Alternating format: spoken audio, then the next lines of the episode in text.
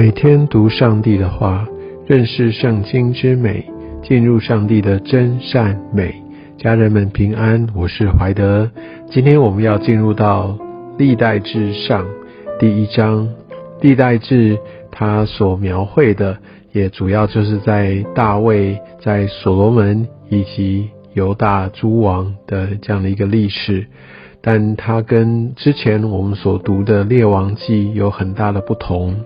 他写作的一个对象是为了那些已经呃从外地归回在呃耶路撒冷在重建的这一群人，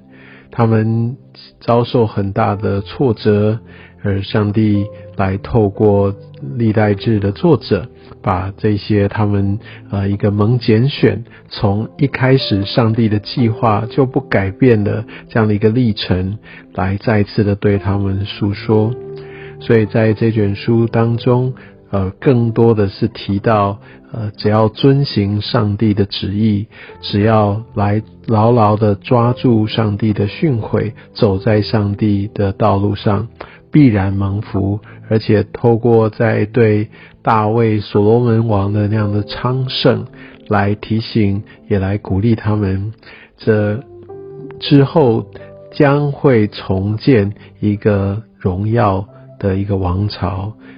昔日的荣耀将会重新再看见。所以在这整个的书卷当中，一开始有九章的篇幅，就从亚当。来做族谱上面的一个记录，它的意义就是为了要让呃这些读到这些族谱的以色列人，他们能够想起哦，原来上帝的计划从创世一开始就不断不断的在往前推进，也透过在这些族谱上面呃的这样一个记录，让。这一群读到的以色列人明白自己正是那一群蒙拣选，呃，能够要领受这样应许的人的后裔，所以当他们可以重新来燃起盼望，所以也就是有这么深的神学意涵跟他写作的目的，所以历代志上跟历代志下虽然被归类成历史书，它也记载的。呃，历史上面的种种的事迹，但是它却有一个主观的一个陈述的方式，意思就是它不是像呃相对列王记是比较平铺直叙的，那特别它是针对着有些负面的这些，它就完完全全的记录下来，要读到的人清楚明白，因为在。之前读的《列王记》，他的对象就是那一群被掳的人，他们呃非常的懊恼，非常的悲伤，他们觉得我们怎么落到这个地步，竟然啊被掳到别的国家去，所以用这些负面的呃这些的记录来让他们明白，他们之所以今日沦落到这样的下场，也就是之前他们列祖所犯的罪。但是历代志呢，既然是要给出应许跟盼望，所以他在描述的时候就会着重在这些昌盛，在这些遵行上帝旨意所带出来的啊这些的人，他们啊所经历到的祝福，来鼓励他们。所以可以看到，在整个呃历代志上，就比较多，也很刻意的在琢磨这些正面的事迹。呃，也鼓励大家可以来听之后要为大家预备的圣经导读，就是关于历代志，它可以针对这整个的架构背景，还有一些陈述跟呃，特别跟沙漠记跟呃列王记为什么有所不同，啊，有做一些的分析。所以你如果呃可以的话，鼓励你可以来找时间，呃，也可以来来听一下这个。啊，圣经的导读，这对你会非常有帮助。圣经的导读就会放在这个群组的呃的记事本，你可以看到相关的连接，鼓励你。这对于我们往下读圣经会非常有帮助。所以，既然知道他写作有他的目的，所以当我们来看整整九章都是讲到人名、讲到族谱，那也期待我们不会觉得呃很厌烦，就很快的跳过去。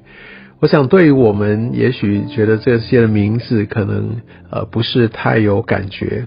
但是对以色列人来说，这每一个名字都在提醒他们的过往，都在提醒上帝的带领。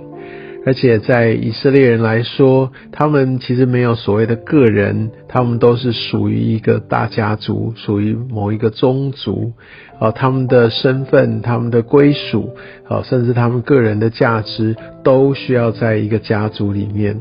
所以这个其实非常像比较早期华人的观念。啊，我们也不是为了自己，我们是为了家族，我们要光宗耀祖。好，所以在这很多很多的这些的呃共同的文化上面，也许我们华人会比西方人更能够了解这些圣经的背景。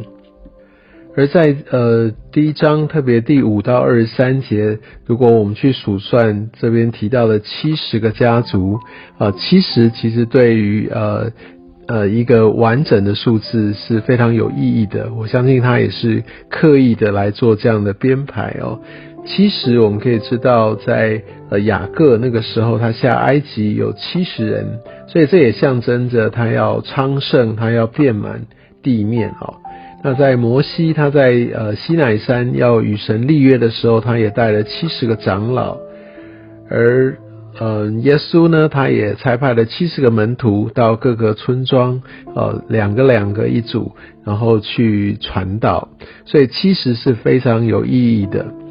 那在这个整个一些的名字当中，我们可以看到，呃，特别篇幅多的，它就代表他在神的心意里面，在神的带领当中，他是格外被看重的。我们可以看到这些层次上面的不同，比如说像呃亚伯拉罕生以撒，像三十四节所说，我们都知道以撒他就呃生了以扫跟雅各。那以扫的后裔呢，在呃这个。呃，历代至上第一章哦，只有用个三节好就来带过以扫的子孙，但是从第二章开始，一直到第八章左右，就不断的再去陈述呃以色列就是雅各他的后裔，所以你就可以知道这个是一个非常非常大的区别，也代表上帝他的一个计划，他的重心是放在哪里。那我相信他在呃这样的一个呃。配置上面也要特别鼓励这些，呃，这些就是所谓以色列人哦，他们都是属于以色列的后裔。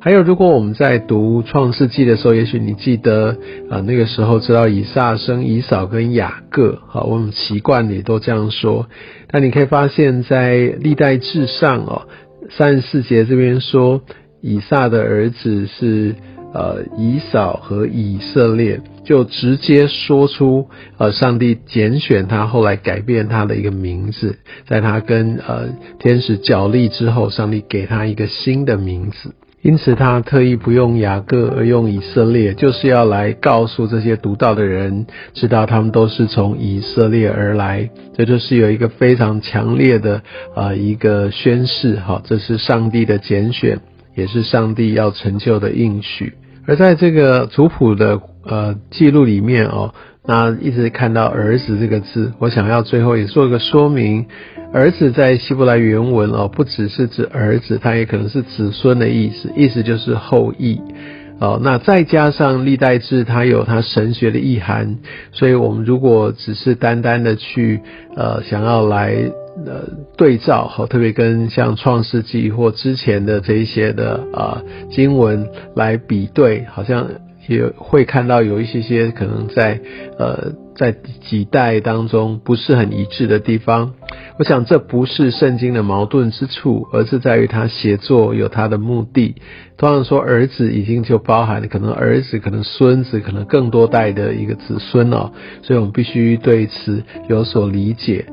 所以无论如何，整本圣经就算它从文体上面有所区分，那在呃历代志也被分作历史书，但它毕竟不是为历史而写。